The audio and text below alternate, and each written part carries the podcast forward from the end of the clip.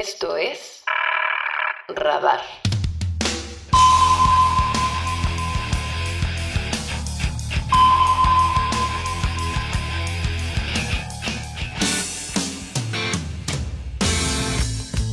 ¿Qué ves? ¿Qué ves cuando me ves? Cuando la mentira es la verdad. ¿Cómo están? Una vez más, bienvenidos a este radar, programa de conversación, de contingencia, un poquito un aporte eh, en todo lo que ha sido este convulso periodo posterior al, al plebiscito. Creemos que eso marca un hito fundamental en, en este nuevo periodo político que enfrentamos. Eh, ha sido un tránsito complejo, pero creemos que es importante seguir dando discusión, poder agitar un poco la cabeza. Y desde esa perspectiva hoy día vamos a plantear un tema que ha sido bastante complejo y por eso mismo la cortina musical que elegimos que es un tema de divididos. Y ahí mandarle un cariñoso saludo ahí a mi compadre Pablo Tarifeño, que yo sé que le gustan mucho los divididos y esa canción sobre todo, que ves. Y tenemos hoy día un invitado, dos invitados, una invitada y un invitado bastante importante, amigos, compañeros muy cercanos míos en particular. Tenemos acá a Katherine Uribe y a Gonzalo Marín, ambos compañeros dirigentes de la Asociación Regional Metropolitana de Trabajadores y Trabajadoras de Sename, Armetrace, y darle una cordial bienvenida a ambos compañeros, compañeras. Gracias, compañero. Gracias. Bueno, eh, un poco hacer una introducción y un pequeño entre introducción y diagnóstico de lo que es eh, la gran problemática que enfrentan ustedes permanentemente y cotidianamente, no solo como trabajadores de Sename, sino que también como padres, como madres, como hombres y como mujeres de, de un Chile bastante, como podríamos decir, indolente o quizás como que mira un poco para el lado frente a un problema que venimos arrastrando hace muchos, muchos años. Ya eh, alguna vez formé parte de, la institucionalidad de infancia que en realidad responde a las necesidades de un Estado que intenta hacerse cargo de un sector bastante postergado de la sociedad y que entrando en un contexto bastante neoliberal, en esta precariedad del Estado en función, en, en el rol de, de, su función y de su capacidad de, de abrazar esta problemática, ha sido bastante complejo cómo ha sido el tránsito desde la entidades colaboradoras, la, privatización de la intervención social en particular y de cómo el Estado ha estado permanentemente eh, entregándole muchos recursos a las organizaciones privadas también para hacerse cargo de estos problemas. Y algunos tenemos el diagnóstico de que eso en realidad genera mayores problemas, eh, un gran caos en la administración de recursos y en la gestión sobre todo de esos recursos que muchas veces van a posar grandes cuentas a organizaciones no gubernamentales pero que sí tienen fines de lucro y que en definitiva le dejan un espacio muy pequeño de acción al Estado y a la organización, eh, en este caso Sename, que después vamos a ver el tema de la división del servicio y todo eso, pero ¿cómo ven este, este, ese tránsito? ¿Cómo han visto ustedes como trabajadores, pero también como, como parte de ese entramado? Toda esta problemática se asocia desde el gobierno de Piñera con los niños primero, después con el gobierno de Boris que los niños van a ser una prioridad. ¿Cómo ha ido transitando esto? Y eso es importante que lo puedan, desde la perspectiva propia, ir como empezar a pincelarlo, a dibujarlo. Katy. Bueno, recordar también que Armetrace nace un poco en el descontento eh, que existía en Sename en cuanto a la dirigencia sindical eh, a los gremios que, que, existían hasta ese minuto. Nosotros llevamos siete años y nos creamos en disidencia para denunciar justamente todas estas cosas que, que pasaban dentro de los centros y que eran invisibles frente a la opinión pública, frente a un Estado indolente que jamás y hasta el día de hoy está, eh, por decirlo de una manera, en concordancia con los dichos de tanto de Piñera como Boris en este minuto tampoco nos siguen sirviendo porque los centros siguen estando en explosión permanente. Eh, vimos el tránsito desde Mejor Nillé, acompañamos ese tránsito y seguimos viendo que los compañeros siguen en las mismas situaciones, en la misma crisis que tenían antes y ahora peor porque supuestamente pertenecen a un ministerio que tiene muchas lucas, pero que las lucas no llegan, como tú dices, todo lo están privatizando y falta ahora con la reforma nuestra de justicia juvenil que un poco pasa lo mismo porque en reunión hace una semana en el Ministerio de Justicia nos damos cuenta que nuevamente están empezando de atrás para adelante porque no tienen plata desde la DIPRES para poder hacer todas las transformaciones que necesitan hacer.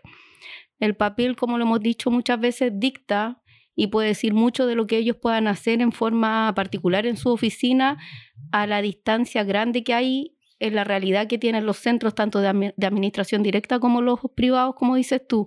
Nosotros como Almetrace hemos estado siempre en colaboración también con estos compañeros, con la OCA, con distintas organizaciones, que ellos también tienen harto que contar de la precariedad que sufren sus niños frente a un Estado, como tú bien dices, que ha sido totalmente indolente. Lo vemos ahora en este 2023, que seguimos con, varios centros, con temas graves de consumo de droga, ingresos de arma blanca y no hay plata porque están pensando en hacer una división sin recursos, porque todo lo quieren privatizar, quieren tienen tanta historia para atrás desde que se implementó la ley 20.084 que partió de esta misma manera y eso fue hace 17 años, Gonzalo, más o menos. Así es. 17 años y seguimos en la misma, o sea, ninguno de los gobiernos que ha pasado ha podido arreglar el tema de manera, o sea, es bonito el discurso de la niñez para cualquier participación política, pero lo hecho en la realidad, cualquier persona que visite un centro de Sename se va a dar cuenta que eso dicta mucho a lo que pudieron decir desde 17 años y más años que lleva Sename como centro, quieren ocultar el nombre Sename que siento que es lo que es ocultarlo, sepultarlo y decir Sename no existe más, pero en la realidad podemos ver el modelo de mejor niñez que implementaron hace menos de un año y el modelo es nefasto. Y asimismo es lo que se está implementando ahora, porque la ley se promulga, yo creo que de aquí a dos semanas más ya va a estar promulgada, y cuando tú le preguntas distintas cosas así súper básicas, como han pensado en los inmuebles que van a tener, porque supuestamente tú vayas a entregar algo mejor, de mejor calidad, y no hay lucas tienen que pelear las lucas recién. O sea, si un proyecto de ley no viene adosado a dinero, ¿cómo lo vais a implementar?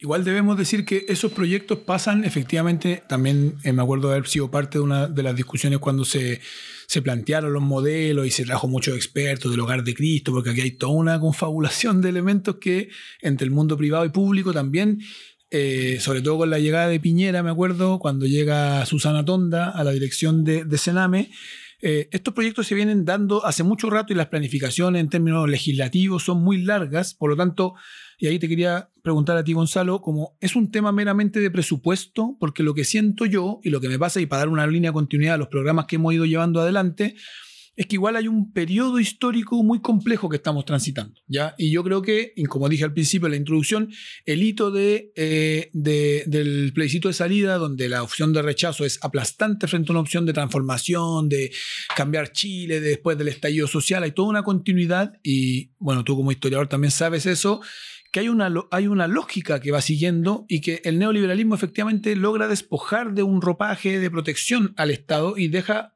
muy al desnudo al individuo frente a todas estas arremetidas del sistema. Lo que plantea Katy, que también es muy importante, el tema del consumo de drogas, la gran como eh, explosión que ha tenido el consumo, sobre todo en la juventud, de drogas químicas, de, que genera daños muy profundos y por lo tanto hay una mirada un poco chata, obtusa de esa problemática, se comprende bien, se logra mirar desde lo profesional, desde lo técnico, se logra entender ese mundo de la niñez o de la infancia en su complejidad, sobre todo en los contextos más vulnerables, la precarización, la pobreza. ¿Cómo lo veis tú? Mira, yo creo que hay una, hay una, a propósito de lo que de lo que comentaba la Katy, ¿cierto? Cómo, cómo, este proceso en esta etapa actual, al parecer, tiene una nueva vuelta de, o inicia un nuevo ciclo, ¿cierto? Y, hay toda una expectativa a nivel instalado fundamentalmente en el ámbito mediático, ¿cierto? De que esto va a marcar un antes y un después. Pero claramente la sensación es que eso es un análisis vacío, un análisis que es más bien simplista desde el punto de vista del rédito político. Eh, yo creo que hay que, a esta altura eh, de todo lo que ha surgido en cuanto a un análisis crítico de la institucionalidad de infancia y, la, adolescencia, juventud, ¿cierto? En, condiciones de vulnerabilidad, yo creo que no es una cuestión desacertada señalar de que en realidad esto lo que muestra más bien es evidencia de que no ha sido nunca la, infancia, eh, la juventud, un, sujeto, un actor, un colectivo, un grupo, ¿cierto? Que, efectivamente sea relevado por las políticas de Estado. Eso, y más aún la juventud, la infancia que están en condiciones de vulnerabilidad, en condiciones de pobreza, de marginación, eh, no ha sido históricamente una, una prioridad para las políticas públicas, para los tipos de Estado que hemos tenido. Eh, y eso yo creo que se ve reflejado en, incluso en un elemento que, que es evidencia histórica, que es eh, cómo se ha articulado de alguna manera las políticas públicas a través de qué instituciones.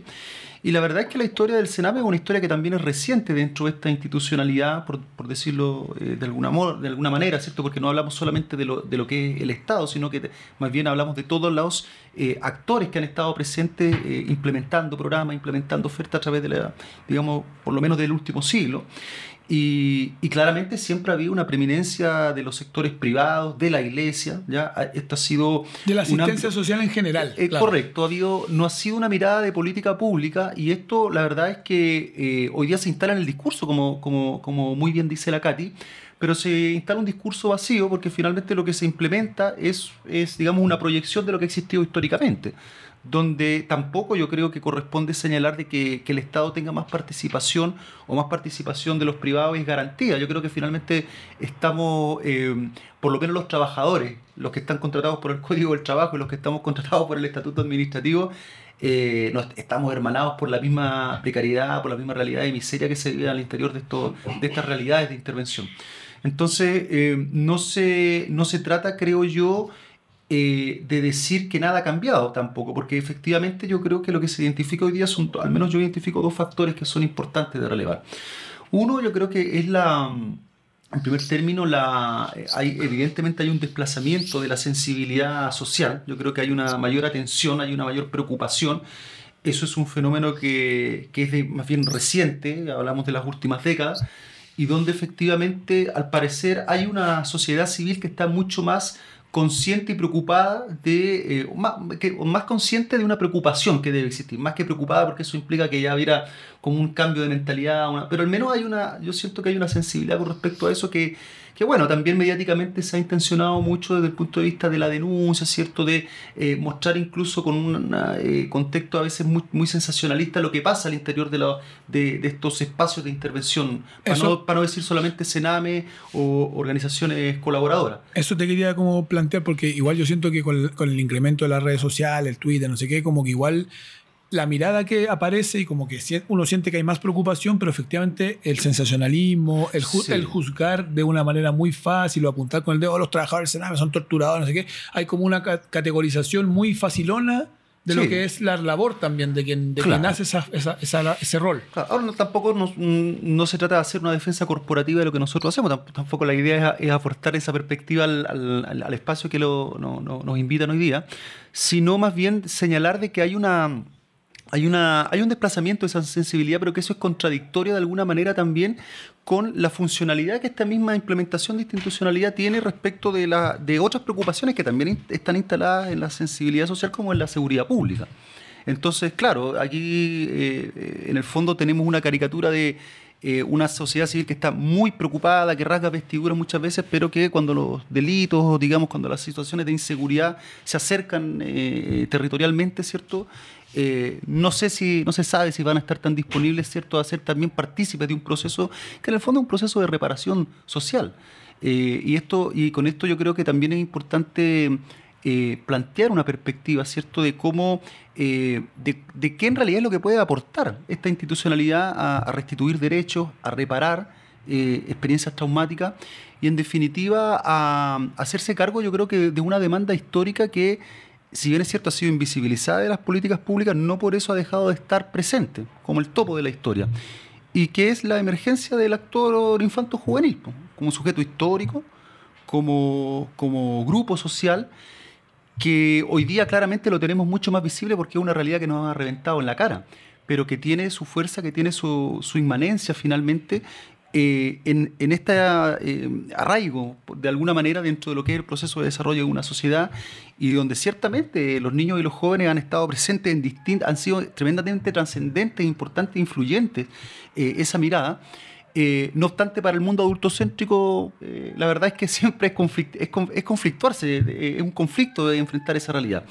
Yo creo que toda esa situación está presente hoy día, entonces, claro, tenemos una sensibilidad que nos hace más visible, un actor que no está, no está pidiendo por favor que sea considerado, sino que claramente yo creo que también hay una disputa, hay un correr un cerco, hay, una, hay un cambio de sensibilidad también de lo que se está dispuesto a aceptar. ¿cierto? En términos de, eh, en este caso, ¿cierto? Las políticas públicas que van dirigidas a la infancia y la juventud que están en condiciones eh, particulares, ¿cierto? De marginalidad, de pobreza, ¿cierto?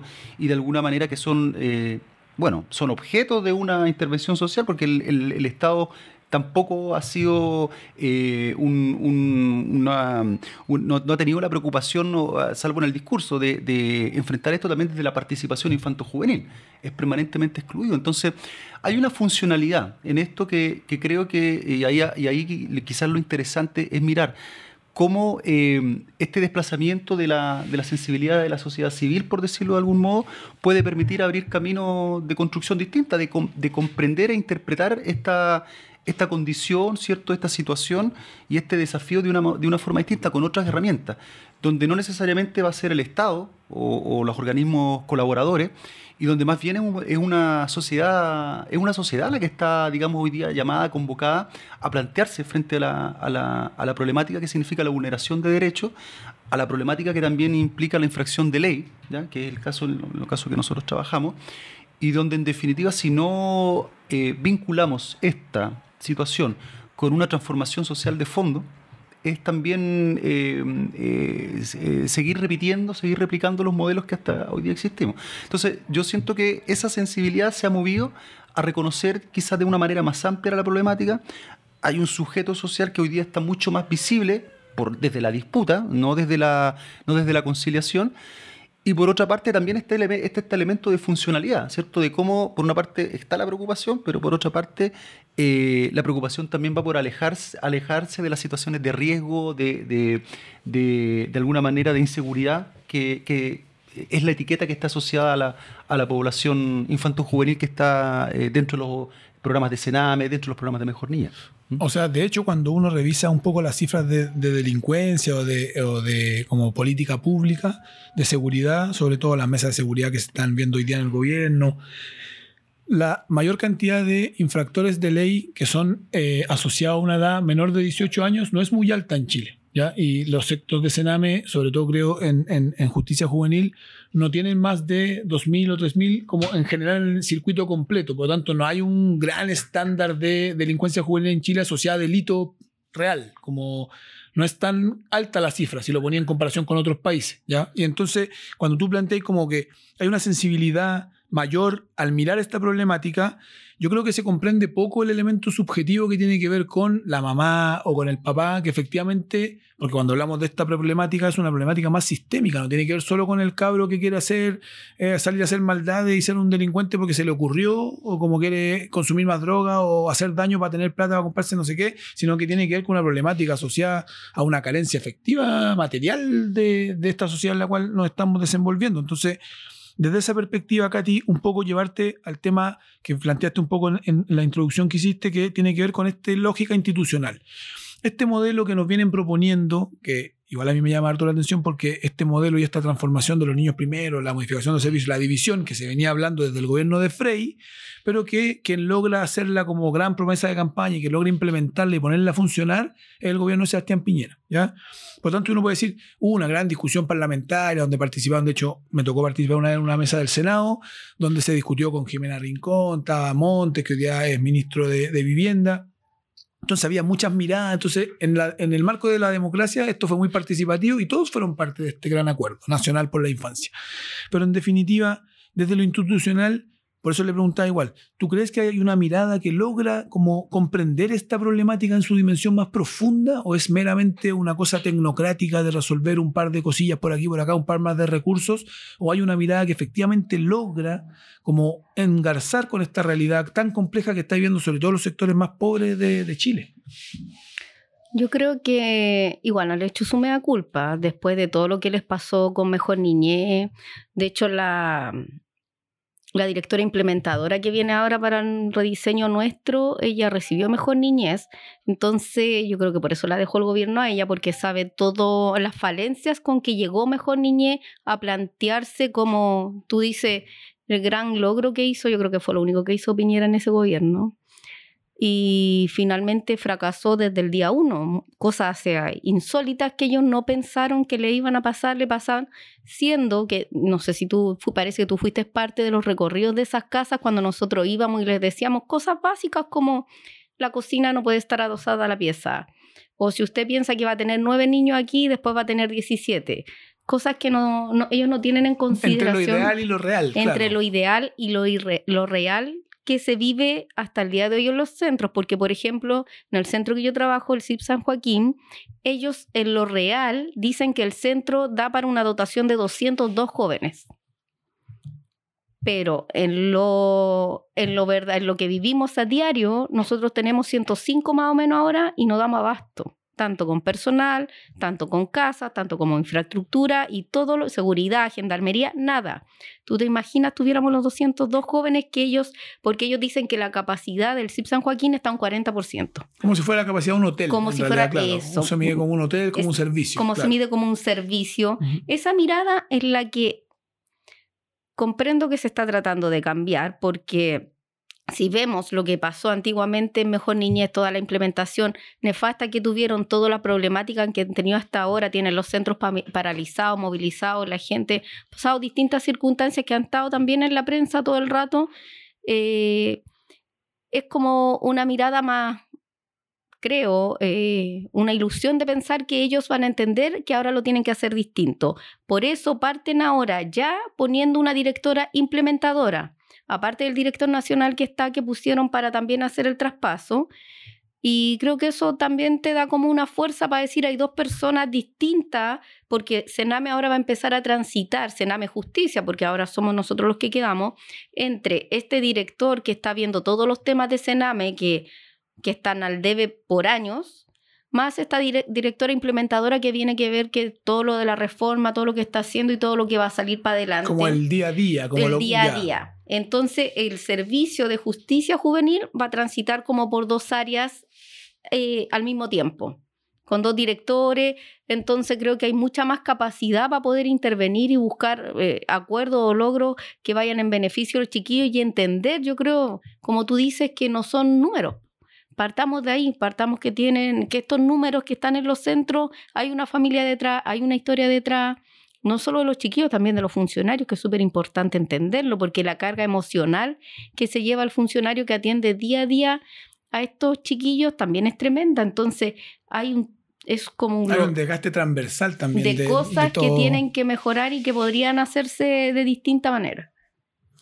Me pasa que, y ahí cuando me planteé eso como muchas veces a nosotros se nos plantea como que siempre planteamos la crítica muy pasada de tejo. Entonces, como, ya, pero ¿y qué quieren? Como nunca han tenido la verdad, entonces les cuesta. Otra cosa es con guitarra, que eso lo han dicho mucho desde el gobierno, de, desde que asume Gabriel Boric la presidencia, que efectivamente hay una intencionalidad de hacer las cosas diferentes, hay una posibilidad, pero los tiempos del, de, de la del tiempo del gobierno, los tiempos son difíciles, hay que hacer estas concesiones, por lo tanto, es que usted no entiende los tiempos, siempre están pidiendo mucho como más de lo que se puede dar. Entonces, en esta perspectiva, que a mí me interesa mucho como llevarlo a ese tema, es como cuánto de esos, y aquí puede ser una cosa más compleja, como más, como más escabrosa de, de, como de, conversar, pero que tiene que ver con que de todos estos procesos que hemos vivido o que han vivido tanto la sociedad como ustedes a la interna, como trabajadores, como funcionarios, eh, ¿Cuánto de eso ha mermado o ha permeado a los trabajadores de Sename?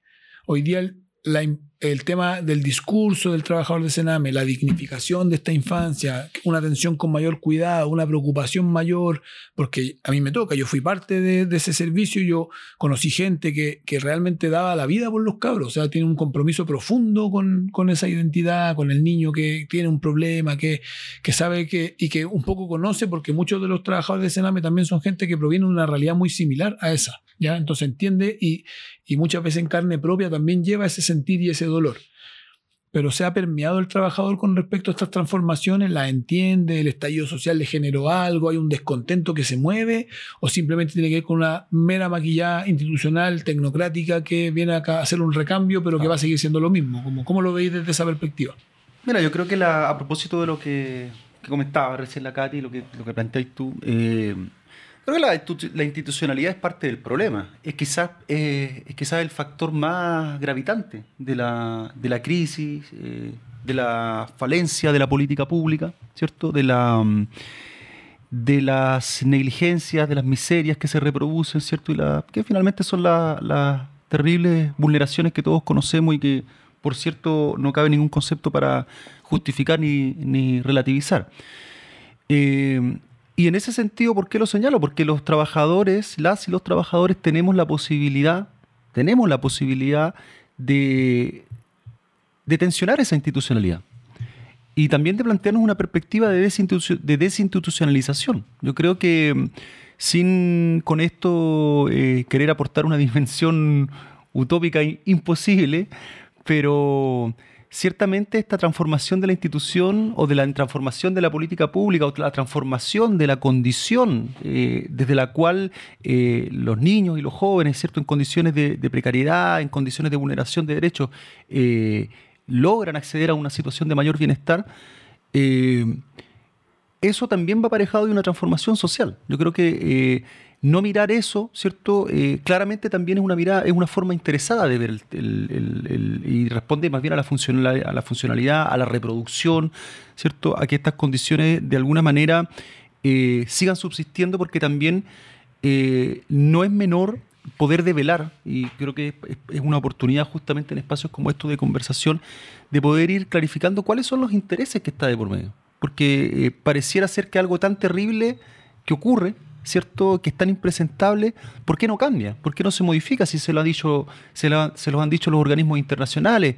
La misma clase política lo señala, eh, la sociedad civil, los políticos en sus distintas eh, eh, campañas, ¿cierto? Generan eslogan y todo eso. Entonces, ¿y por qué no cambia? Yo creo que ese es el que no cambie o que, o que finalmente, tal como dice la, la Katy, ¿cierto? Lo que se transforma incluso más que va, va en una categoría eh, que lleva el, el gatopardismo a un superlativo, a, un- a una dimensión ya totalmente eh, Surreal, compleja, claro. surreal, ¿cierto? Por eso, lo- por eso lo superlativo, pero en una, una, una cuestión bien paradójica, porque ni siquiera se parece a lo mismo, sino que es peor.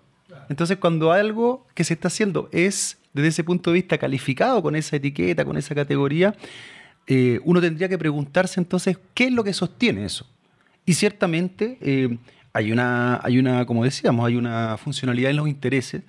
eh, y uno, eh, creo que hay un detalle que siempre eh, es, es como la, es como la cuña necesaria para que, pero que permite clarificar esto.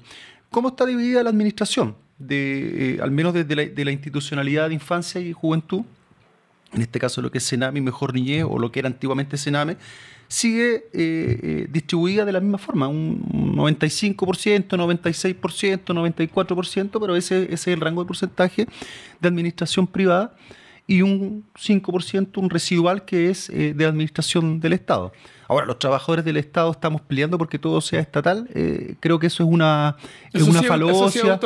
Esa es una demagogia, creo que eso es una manera equivocada de ver el problema, como también, eh, por supuesto, entendemos que ninguno de los sindicatos colaboradores, de los organismos colaboradores, también se plantea esa perspectiva, porque también lo entienden de una manera que no, no está ahí, no, no, no está en, la, en, la- en el tipo de contrato única y exclusivamente el, modificar esta, esta realidad tan terrible.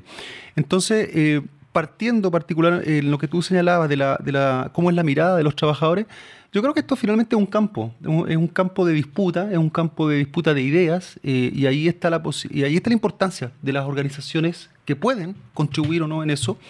Porque sí, yo creo que hay un sector de los trabajadores de Sename que efectivamente, eh, más que permeado, yo diría que genuinamente desarrolla prácticas en sus contextos. Hay que entender que también eh, en esta institución, en estas instituciones jerárquicas verticales, ¿cierto?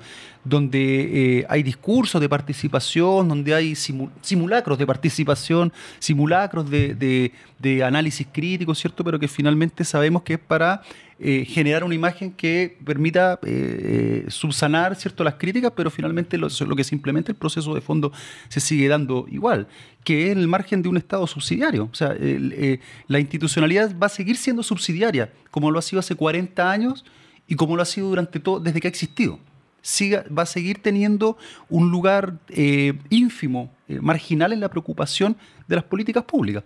Eh, en presupuesto, ¿cierto? En, en- en- en capacidad de alguna manera también de, de- de generar eh, procesos, ¿cierto? Que modifiquen o que transformen o que ofrezcan alternativas a los muchachos que están ahí. Porque no nos olvidemos que finalmente aquí hay, no estamos, como, como muy bien decía la compañera, Aquí la mirada tecnocrática que tú calificabas también es pensar que aquí hay números, hay camas, hay cupos disponibles y hay personas. ¿no? Es que mientras en términos del Banco Interamericano del Desarrollo, el Banco Mundial, lo que tú tienes que hacer es cubrir cierta cantidad de demanda de usuarios con problemas asociados a esta, esta, esta problemática, por tanto, check. Y solo por darte un dato, para un poco para ilustrar eso, que el decreto de fuerza de ley que en 1979 crea el Sename, en su inciso decía, y promover la acción tanto pública como privada de participación internacional problemática en infancia. Por tanto, hay una cuestión como fundante Bueno, que tiene que lo- ver a- con, a la, eso me- con la entrega de recursos del Estado, A eso que me refiero la- subsidiario en- claro. en, en su corazón, claro. A eso me refiero con la intencionalidad que hay detrás, los intereses que hay detrás que sostienen esto. Porque claramente eh, aquí eh, eh, se llega a esta, a esta situación porque hay actores que de alguna manera, y uno lo puede ver en los debates políticos también que se han dado en los distintos ciclos de transformación, de discusión respecto de la situación del Sename, respecto de la situación de la institucionalidad, cómo eh, eh, efectivamente existe un lobby, un lobby, un- podríamos, podríamos hablar incluso de una, de una especie de, eh, eh, cuan- cuando hay una agrupación o un cartel, ¿cierto?, de organizaciones, de fundaciones que intencionan sus intereses, promueven sus intereses a través del lobby político, ¿cierto?, parlamentario, para imponer... ser una asociación ilícita. ¿no? Claro, o sea, eh, efectivamente funcionan como un cartel. Sí. Funcionan como un cartel porque, ¿qué, pongamos, siendo, siendo bastante directo, ¿qué mejor negocio para un administrador que ingresen recursos permanentemente, todos los meses, ¿cierto? Un, subsidio para implementar programas que está, digamos, garantizado porque hay un contrato, hay una licitación de por medio. Eh, es finalmente una manera de hacer también negocio con la política pública. Ahora, para que esa realidad exista, evidentemente que tiene que haber una, eh, una intencionalidad, intereses políticos partidarios. Yo creo que ahí es importante también ver quién ha dirigido en la historia del Sename. Ahí podríamos hacer otro programa o otra, Una otra tesis, conversación. claro. Eh, claro, pero esa, esa- ese, es el, ese es el contexto. Entonces, sí, los trabajadores, yo siendo de- eh, directo a tu, a tu, a tu inquietud, eh, los trabajadores tenemos la posibilidad, ¿o no? Y en eso hay una responsabilidad de las organizaciones. Sin duda que también hay intereses en algunas organizaciones sindicales para que esta realidad se reproduzca de manera acrítica. Probablemente será muy autorreferente señalarlo, pero también los trabajadores tenemos otras posibilidades de organizarnos. Y en eso... Y no solo en ese ámbito, en general, como Y, para eh, eh, la sociedad. en general, Exactamente, claro. porque también esto ha implicado eh, un factor sub- muy subjetivo, y con esto quisiera terminar, para, para no alargarme en, el- Sí, en el- sí, en- sí, en no la opinión, problema. que es el hecho de que también la cultura institucional de estas instituciones, de esta institucionalidad, siempre ha sido de puertas para adentro, ¿cierto? De no trabajar, de no mirar al contexto, de no eh, involucrar a otros. Entonces esto también se ha ido cayendo, pero no se ha ido cayendo por decreto, se ha ido cayendo porque finalmente es insostenible esta condición. Esta, esta es una situación donde finalmente los sujetos, yo creo, infantos juveniles se están emancipando también. Eh, y lo que nosotros vemos, las problemáticas tan violentas, tan ah, de tanta agresión en los centros de administración directa. Frente a la O institucionalidad. sea, hay una, oprime, claro, porque, igual porque que hay, una hay, una hay una reacción que tiene que ver con, con lo que significa estar en estos, en, en estos espacios de, de lugar. Que por más esfuerzo y testimonio personal que nosotros pongamos de dignificación, pero eso finalmente lo que marca es la brecha, ¿cierto? Hasta dónde lo humano puede, ¿cierto? Desde el vínculo, Claro, sostener, desde el claro, vínculo, sostener. claro, pero esto, esto no es, eh, por, eso, por eso decíamos. Eh, la historia eh, permanece en ese sentido como con ese factor de que esto se mira como política pública finalmente como, como algo de caridad, ¿cierto? Como algo de un, incluso con este concepto del buenismo político, eh, y donde finalmente se quiere, se tiene un discurso que raja vestiduras por los derechos de los niños y de los jóvenes, ¿cierto? Pero cuando los delitos ocurren en, en un sector cercano a ti, lo que quiere es que esos jóvenes y esos niños estén lo más lejos posible presos y con todos los rigores. Entonces, eh, bueno, ahí hay una disputa, hay una disputa de opinión, los trabajadores podemos ser incidentes en eso y ciertamente que eso se, va desarrollando con mucha más fuerza en la medida que se, esa reflexión y esa acción se construye con otros. Yo creo que si hay una posibilidad de ir transformando, de ir cambiando esto, de lo cual nosotros nos sentimos en cierta forma responsables y, y por qué no decirlo también protagonistas, va a tener que ver con eso. Va a tener que ver con construir una plataforma distinta de entender, eh, que nos permita entender y, y accionar de una forma...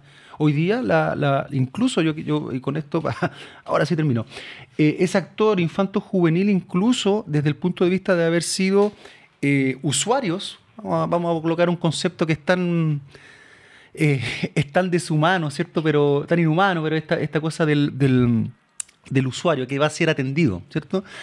Eh, hoy día las eh, personas que han estado ya, digamos, y que han desarrollado su vida, eh, ya están en una etapa de, madu- de- de ma- de maduración, ¿cierto? Mayores de edad, se organizan, se organizan como sobrevivientes de lo que significa estar en este tipo de yo instituciones. pasé por el Sename. una Correcto.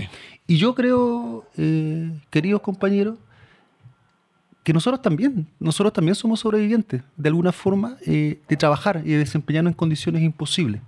Yo creo que también los trabajadores en ese sentido tenemos que, mirar cuál, cuánto es el daño que también hemos vivenciado en esta, en, en- ser, digamos, eh, mandatados sin, eh, para cumplir una función donde no están las condiciones mínimas, donde nunca han existido las condiciones mínimas.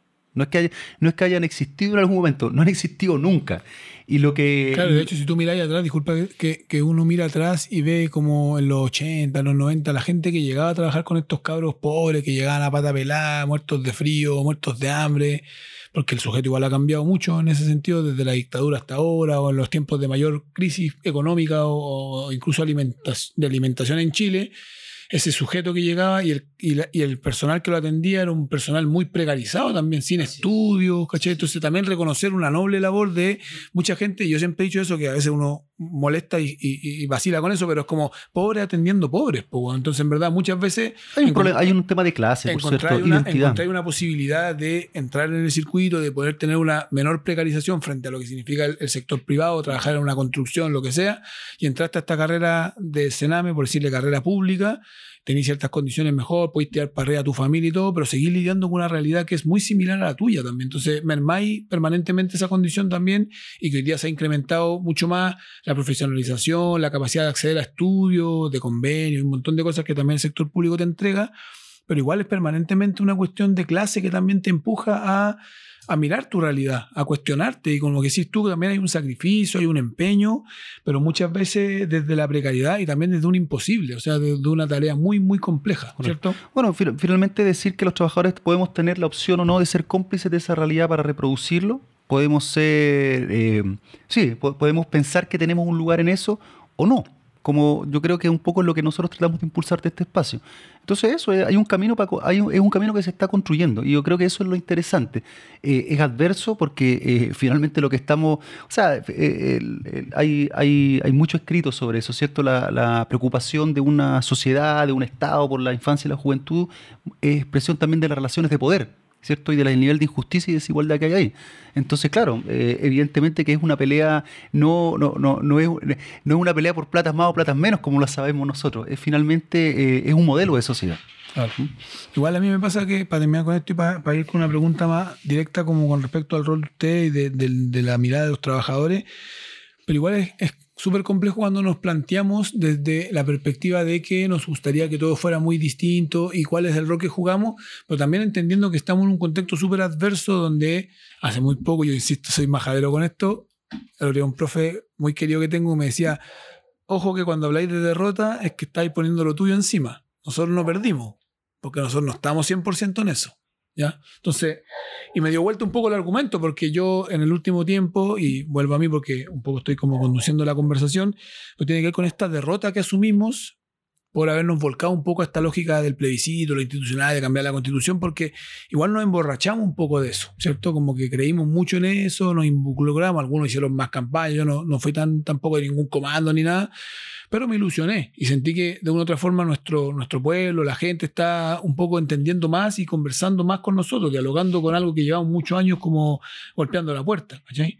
Y sin embargo nos encontramos con este resultado que es bastante decidor y muchas veces uno conversa con una vecina del barrio, de la población y todo, y finalmente también está votando rechazo. Entonces, toda esta política que intenta implementar un Estado de derecho, pero con un sistema que permanentemente está diciendo individual, sé individual, cómprate tus cosas, sálvate solo, finalmente, ¿cómo esperamos que hayan relaciones, incluso pensando en los trabajadores de Sename, en este caso en particular y en específico, de que mientras todo nos dice sé individual, sé solo, sálvate solo, tengamos a entender relaciones de sociabilidad, de solidaridad. Es muy complejo y es una contradicción permanente porque lo veníamos conversando cuando antes de que partiéramos la grabación, pero efectivamente la gente te usa o muchas veces la gente es conveniente en función de que tú le sirves o no y después fa, me cambio sindicato o, o voto rechazo, pero si estoy con los de la PRO y me llevan a mi hijo a usted lo llevo y después si ya la actividad del alcalde se acabó y es de izquierda, después me voy para el alcalde de derecha, me da lo mismo.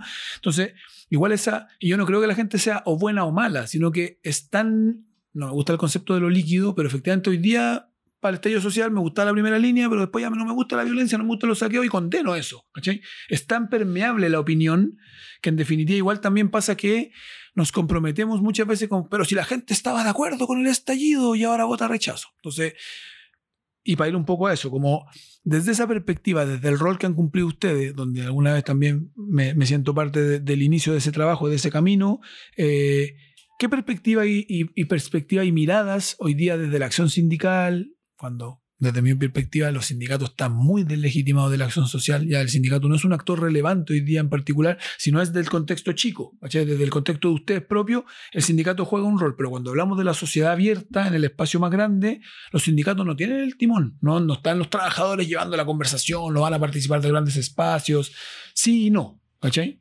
Pero, ¿cuál es la perspectiva y la mirada que ustedes desde, desde este acontecer actual han ido desarrollando? ¿Hay una reflexión? ¿Lo han ido cuestionando? ¿O es simplemente seguir adelante manteniendo como una coherencia así Por los pergaminos. de la pureza, así como Por lo- para por lo- adelante? ¿Cómo por- lo veis tú, Katy? Creo que nosotros, eh, bueno, nuestra historia le pesa a Sename.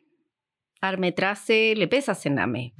Creo que bajo ese punto de vista tenemos que responder tu pregunta. O sea, fuimos, tú fuiste víctima de la persecución de Sename. Partamos de ahí. Eh, y eso ha sido una bandera de lucha de siete años que nos permite ahora estar en el nivel que estamos y comprome- seguimos comprometidos con los trabajadores, por supuesto, en nuestra línea, pero creo que nunca nos perdimos en el foco de que lo primordial también era la atención con los chiquillos. Siempre nuestro discurso fue ese, estando bien los chiquillos, están bien los trabajadores. Y hemos sido capaces de poner otra mirada y otro énfasis, tanto desde las direcciones regionales como la dirección nacional, que entienden que sentarse, que no se van a sentar a negociar con Almetrace o un grado o un cargo, se van a sentar a negociar estabilidad, tanto para los trabajadores como para los jóvenes. Y eso no ha cambiado. Eso a mí me enorgullece un montón Sigue siendo una preocupación sigue central. siendo la preocupación central del metraje y eso ha sido un trabajo titánico porque cuando nos trataron de disolver, tú fuiste testigo de eso, cuando te echaron a ti, que fue el último que te echaron y nos quedamos así, yo sola, abrazos cruzados, dijimos cómo nos paramos de aquí y era la fuerza de ellos, de un monstruo que en ese tiempo estaba los comunistas detrás nuestro siguiéndonos. Eh, no, pues nos paramos de nuevo, encontramos a Gonzalo, empezamos y, hemos crecido un montón y hemos crecido en la fuerza y en la convicción del trabajo diario de estar, de acompañar al trabajador en su lugar. O sea, yo cuando me siento a decir algo de algún centro es porque yo estuve en ese lugar. Y eso cambia el modelo de sindicato del, del dirigente que no está nunca, que no va, que se sienta a golpear la mesa y golpea la mesa de algo que no tiene idea. Y así se nos han abierto puertas y hemos trabajado eh, desde otra mirada, una perspectiva de autocuidado para la gente, buscando espacios de autocuidado en un sistema que es tremendamente demoledor para el trabajador. Hemos buscado instancias que el mismo servicio ha tenido que instaurar. Hemos trabajado, como te digo, con los colaboradores, hemos hecho alianzas específicas con distintas universidades también y cosas con tal de capacitar a nuestra gente también, que es súper importante. Y creo que eso nos da eh, otra instancia de, de poder crear un sindicato diferente, que sería ideal que todos los sindicatos de Sename pudieran trabajar en esa línea, pero sabemos que no es así. Y por no- los intereses que por los ese intereses compañero. que tienen y que se saben. Nosotros fuimos víctimas de muchos de ellos y eso yo lo sigo denunciando hasta el día de hoy porque creo que uno no puede perder la memoria, es lo mismo que en el país, ¿cachai? Y las mafias sindicales en Sename han existido y eso le ha hecho mucho daño también a la niñez. como tú decías, o sea, no es posible que gente que no tenía capacitación para trabajar con niños, el dirigente amigo lo metiera y metiera a toda su familia a trabajar, po. A nosotros no nos pueden Las culpar de cajas, eso. las cajas pagadoras finalmente. ¿Cachai? O sea, igual- Entonces, eso a nosotros nos da eh, las ganas de seguir haciendo esto distinto, nos enorgullece ser, di- seguir siendo disidentes y creo que vamos a seguir por esa apuesta y nos queda harto camino, abrir, abrir camino y seguir luchando para que tanto los chiquillos como nuestros trabajadores estén bien. Oye, para ir un poco como redondeando la idea y para ir un poquito ir cerrando, me gustaría como plantearte una cosa, Gonzalo, que, que creo que podí tener algunas luces importantes. Hay, hay un tema que planteó Katy que me parece fundamental, que tiene que ver con la propuesta, ¿ya? Porque me pasa mucho y últimamente he estado peleando harto con compañeros de izquierda que, eh, ah, la weá, el gobierno, no sé qué, la weá, no sé qué, ya. ¿Y dónde está la- el proyecto? Si para construir algo tienes que tener proyecto, tienes que plantear cosas, tienes que tener... Y no se trata solo de ser como... Porque, insisto, hay muchos espacios en los que uno se desarrolla una asamblea, no sé qué, en distintos espacios, entonces todo es negatividad, como, ah, pero estos son así, estos son así, no sé qué, aquí nos cagaron. nos- Entonces siempre está, porque criticar no es tan peludo. Si uno lo mira en perspectiva ya más, un poco más crítica, y le salió un poco de este rol de, de la camiseta del, del muy abanderado. Claro, pero hacerse cargo de la crítica es otra cosa. Sí, Exacto. por y, lo- y por lo tanto, cuando Katy plantea, hemos tratado de hacer esto, hemos llevado para allá, hemos tratado de hacer esta propuesta, incapacitar a la gente, no sé qué, entonces hay un proyecto, ¿ya? Y yo siento que hoy día, en particular, nos pasa que, y voy a volver al tema de la- de la derrota o, la, o el combo lo sigo del rechazo, quedamos un poco como en, en- en las cuerdas, ¿ya? Y un poco cuando te llega el combo previo al knockout y estáis un poco como en que titubeando, no veis muy bien, veis como las luces mirando para todos lados, estáis un poco en el croquis, como le dice la gente, y estamos carentes de un proyecto, ¿ya? Y ahí te saca un poco de cename y te lleva un poco ya más a la sociedad, a la izquierda en particular, a las personas que intentamos generar ciertas perspectivas, porque sentimos que el oyente o nuestro eh, a la gente que le estábamos hablando, al que creíamos que nos estaba escuchando, que estaba siguiendo, que nuestra organización se empapaba un poquito de nuestra lógica, que estaba mirando diferente, nos dimos cuenta que no, ¿ya? O menos de lo que pensábamos, ya para no ser tan, tan, tan lapidario. Exacto. Entonces, ¿qué pasa con los proyectos? ¿Qué pasa con la perspectiva de construcción? ¿Ya? Porque es importante dejar de salir de la crítica meramente, no sé, incluso me cuesta ya así como crítica constructiva, es difícil eso. Ya uno critica porque está en contra, pero también a veces critica sin tener capacidad de decir como, no, no nos gusta esto, por lo tanto estamos planteando esto otro. Mira, yo creo que hay, hay eh, no comparto una afirmación No, que, no, no, que- sí. que tú señalabas, pero eh, para eso es la conversación, Sí, eh, en el sentido de que mm, eh, la poca incidencia, ¿cierto? Que, tiene el- eh, que pueden tener los sindicatos. ¿ya? Yo creo que eh, más bien es un dato de la causa, ¿ya? Pero que eso, en realidad, también como lo señalábamos anteriormente, hay una intencionalidad. Yo creo que lo- el sindicalismo eh, institucionalizado, el sindicalismo oficial, las grandes centrales, ¿cierto? Eh, El sindicalismo burocrático. Ah, se han preocupado efectivamente de potenciar su inserción en el sistema, ¿ya? no de disputar los intereses de los trabajadores, ¿cierto? de relevar los intereses de los trabajadores, de avanzar en que eso. Eh, no, lo, no lo digo eh, con, con un tono de acusatorio, ¿cierto? Con una polémica. Yo creo que la- eh, por distintas circunstancias eso ha quedado en evidencia. Incluso a propósito del estallido social, que tú lo, has, mencionado varias veces, una de las particularidades que yo creo que podemos compartir dentro de todos los análisis divergentes es que aquí las organizaciones fueron superadas.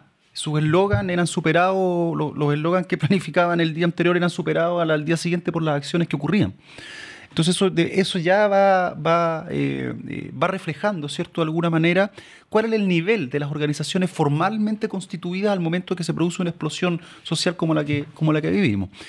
Y si uno se va más atrás y empieza a indagar ya de una forma más específica cómo funcionan estas organizaciones, claro, pues uno puede ver efectivamente que eh, cuando te robáis tus propias elecciones, cuando eh, financiáis eh, otras otras otros ítems que no son que son ajenos a los intereses de los trabajadores con las plata de los trabajadores, cuando dependes de la institucionalidad para poder existir, claro, efectivamente vaya a ser poco por cambiar esa realidad, porque ¿qué, qué te mueve a cambiarlo? ¿Cierto? Estás acomodado, estás ya pernado, soy parte del sistema y entraste.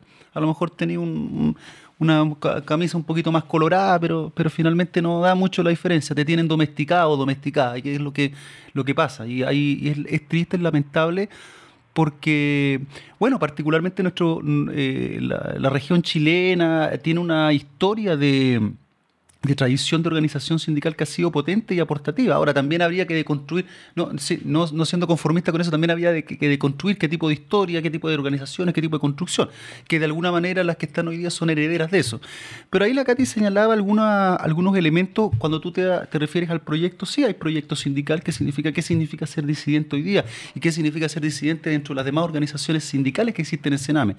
Bueno, yo creo que... eh, ¿Qué significa ser disidente en un gobierno de izquierda? ¿Qué significa ser disidente en un gobierno de izquierda? Exactamente. Y a- en algún momento compartíamos, ¿cierto?, de que esto era, estos eran los peores periodos también, ¿cierto? Los, los, peo- lo- los periodos donde se pelea con el fuego amigo, una cosa así. Entonces, una cuestión bien hasta medio esquizofrénica, ¿cierto? Entender que los, los compañeros no son compañeros. Eh, Se hablaba por ahí de, de algunas filiaciones políticas. Yo creo que son militantes partidarios. Yo creo que las, la- las ideas son más amplias que y, y- no se alcanzan eh, a, destruir a propósito de la acción interesada de algún par de, de- sujetos ahí, ¿cachai? Pero lo que sí es importante entender, creo que hay prácticas que permiten construir organizaciones distintas. La horizontalidad, yo creo que el renunciar al dirigismo, yo creo que eh, efectivamente el potenciar prácticas de autoorganización dentro de las mismas organizaciones, ¿cierto? El, potenciar las asambleas, el fomentar la acción directa como una manera de participar y de organizar. Esas son, son prácticas que de alguna manera van generando densidad orgánica en una, en una instancia de agrupamiento, que es, una, que es un sindicato. poder, claro. ¿Cierto? De, de- hacer, de, de- alguna manera, y que es un problema también, porque nosotros, bueno, tenemos un rol en esto, eh, no nos gusta llamarnos dirigentes, más bien somos representantes, eh, y en eso también hay un, hay un discurso que no alcanza de alguna manera quizás a, a contener todo lo que, lo que aspiramos, ¿cierto? De alguna manera a desarrollar, que es un colectivo, un colectivo eh, con, con una idea, con un proyecto, ¿cierto? Con una visión, y en ese sentido, eh, al menos el proyecto está instalado en crear un tipo de organización distinta. La solidaridad, la solidaridad entre clases, la solidaridad entre gremios, entre actores sociales también es una cuestión importante. Entonces, la verdad es que este sindicalismo que, que está solamente preocupado de la cuota, ¿cierto? De cuántos dirigentes van a tener representantes en la confederación y eso, claro, marca también, uno no puede decir que no marca una tendencia, pero ciertamente también hay que pensar cuántos trabajadores están organizados ahí. ¿Cierto? Y se habla de ¿Y una base, representan, un en realidad? 10% de la masa sindical está en estas agrupaciones. Entonces, la verdad es que eh, ahí hay un desafío. Y yo creo que en ese sentido me gusta pensar que, por muy adverso que pareciera que fuera este camino, es el que tiene más perspectiva de construcción, de crecimiento, porque lo otro ya está agotado. Eh, incluso hay, hay intereses que se disputan seguir comiendo esa torta, ¿cierto? Desde el punto de vista de los partidos políticos y todo eso. Hay otra cosa que yo creo que también es súper importante manifestar desde el punto de vista de cuál es la proyección de sociedad, como tú dices, el proyecto de sociedad, cómo se mira esto desde la izquierda, qué sé yo. Yo creo que también hay una cuestión que hay que mirar de manera más responsable en dónde vamos a considerar la transformación, dónde va a estar eh, la profundización, la radicalidad de lo que nosotros... Porque ser, ser eh, eh, digamos, de alguna manera, querer la transformación social significa querer cambiar las cosas. Querer cambiar las cosas y, decir que queremos ser eh, o que somos de- o que expresamos una, un planteamiento radical tiene que ver con que no estamos dispuestos a transar de alguna manera eh, esa, esa perspectiva de proyección que, que tenemos de modificar las condiciones sociales. Creo que claramente no puede convertirse eso en una acción política testimonial. Yo creo que eso, eh, y eso también es una crítica muchas veces a esa, a esa idea de radicalismo que solamente es de un grupo, ¿cierto? Que no logra eh, impactar, que no logra mover, que efectivamente eh, renuncia a lo colectivo. Y yo creo que muchos de nos, quizás muchos de nosotros también hemos pasado por distintas experiencias o, instancias donde nos hemos encontrado con eso. Entonces, creo que la primera responsabilidad que tenemos, quizás eh, no en términos de definir el contenido del proyecto, pero sí de cómo, cuál es el camino para eso, ¿cierto? O por dónde podría estar el camino, es, la apuesta colectiva. Yo creo que ahí efectivamente lo- tenemos que apostar a una unidad mucho más amplia de lo que existe hoy día. Y cuando me refiero a esto, que es un discurso que siempre igual como que suena disco rayado, la unidad hace la fuerza, la unidad de los trabajadores. Pero efectivamente, por la unidad, la organización eh, el poder coordinarnos con otras y con otros, el renunciar también de alguna manera a esas cuotas de poder que nos dividen y que efectivamente eh, hoy día las ponemos muchas veces a- por delante de la problemática de fondo, que es cómo, todos aquellos que aspiramos a transformar esta, esta realidad, realmente lo concretamos, pues lo logramos y vamos entendiendo que hay un proyecto en común en eso. Eh, particularmente para nosotros, y eso eh, a lo mejor puede ser una, una declaración provocadora, un desafío, puede sonar incluso desde el punto de vista del, del- efecto de una, de, una, de una cosa que nos desequilibra en el análisis. Nosotros como trabajadoras y trabajadoras de Sename debiéramos trabajar para, con tal perspectiva de transformación y de, de transformación social y de construcción de alteridad, que debiéramos trabajar para cerrar los lugares donde nosotros estamos. Si nos- nosotros miráramos que efectivamente las condiciones sociales que generan que los jóvenes lleguen ahí son las que efectivamente cotidianamente tenemos que estar eh, combatiendo, luchando, peleando, ¿cachai? Tratando de reparar, sin darnos cuenta que incluso nuestro esfuerzo, nuestro agotamiento está considerado, nuestro, nuestro malestar, nuestro deterioro, es parte de la, de la, de la por decirlo así, del, de la, del presupuesto con que este sistema, este Estado, este gobierno, ¿cierto?, tiene considerado para abordarla, es parte de. Entonces, yo creo que romper ese círculo eh, es plantearse también en una perspectiva donde no estamos dispuestos o no estamos disponibles a hacer comparsa, a seguir eh, eh, por el mismo camino que otras organizaciones sindicales, que otros trabajadores también han decidido, sino más bien plantearnos desde el punto de vista de la desinstitucionalización. Por eso, por eso lo señalo, yo creo que nosotros debiéramos tener una perspectiva como otra, y eso es lo que de alguna manera impulsamos también. Eh, no ser cómplices de esta realidad implica también aspirar en algún momento a que estos lugares desaparezcan, que no existan. Pero no van a existir porque efectivamente las condiciones sociales que hayamos logrado cambiar, generar claro. han se han modificado y se han cambiado. Gracias, compañero. ¿Algo que aportar, compañera? Creo que, eh, como decían el otro día en el ministerio, en una reunión que estuve, todo lo que se plantea ahora es como para 10 años más. Lo que dice Gonzalo ahora, o sea, es una utopía para nosotros que trabajamos directamente con esta niñez desvalorizada por, te hablo, 40 años que lleva Sename existiendo, 17 la implementación de la ley de responsabilidad penal y todavía no logramos hacer eco, o los políticos no logran hacer eco de que los chiquillos no son números ni los trabajadores no son números. Eh, creo que nos enorgullece pertenecer al 0,1% que lucha por porque esto sea distinto, porque creo que políticamente no es tampoco viable decir yo quiero cerrar un centro de Sename siendo trabajador y representante de trabajadores. Creo que la mirada es más amplia que eso y, y invitar a todos los que nos siguen a nosotros como Armetrace a seguir creciendo y luchando para seguir haciendo las cosas diferentes, tanto para los trabajadores como para los chiquillos que atendemos. Eso. Muchas gracias. Me, me- solo decirles que me, me llena un poco de optimismo o como de una frescura lo que ambos han planteado durante nuestra conversación. Creo que es importante como tener una mirada y por eso también estos espacios no solo me ayudan a refrescarme a mí, sino que también a toda la gente que, que nos escucha o que ha podido difundir este espacio. Eh, y darle las gracias por eso, por esta conversación. Eh, estamos ah, incorporando una nueva sección en el programa para cerrar que tiene que ver con recomendaciones. Entonces, cada uno de ustedes tiene que recomendar un grupo que le guste mucho, o una película, o un libro para la gente que nos escucha, ¿ya?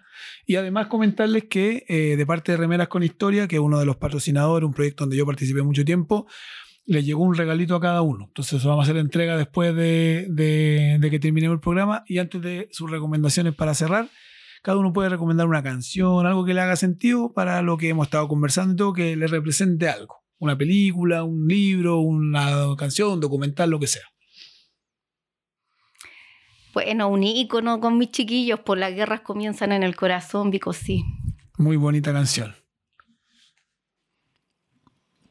¿Qué les podría recomendar? Yo creo que mm, algo que estaba leyendo hace poquito, recordando de te- textos an- eh, antiguos, eh, Franz Fanon.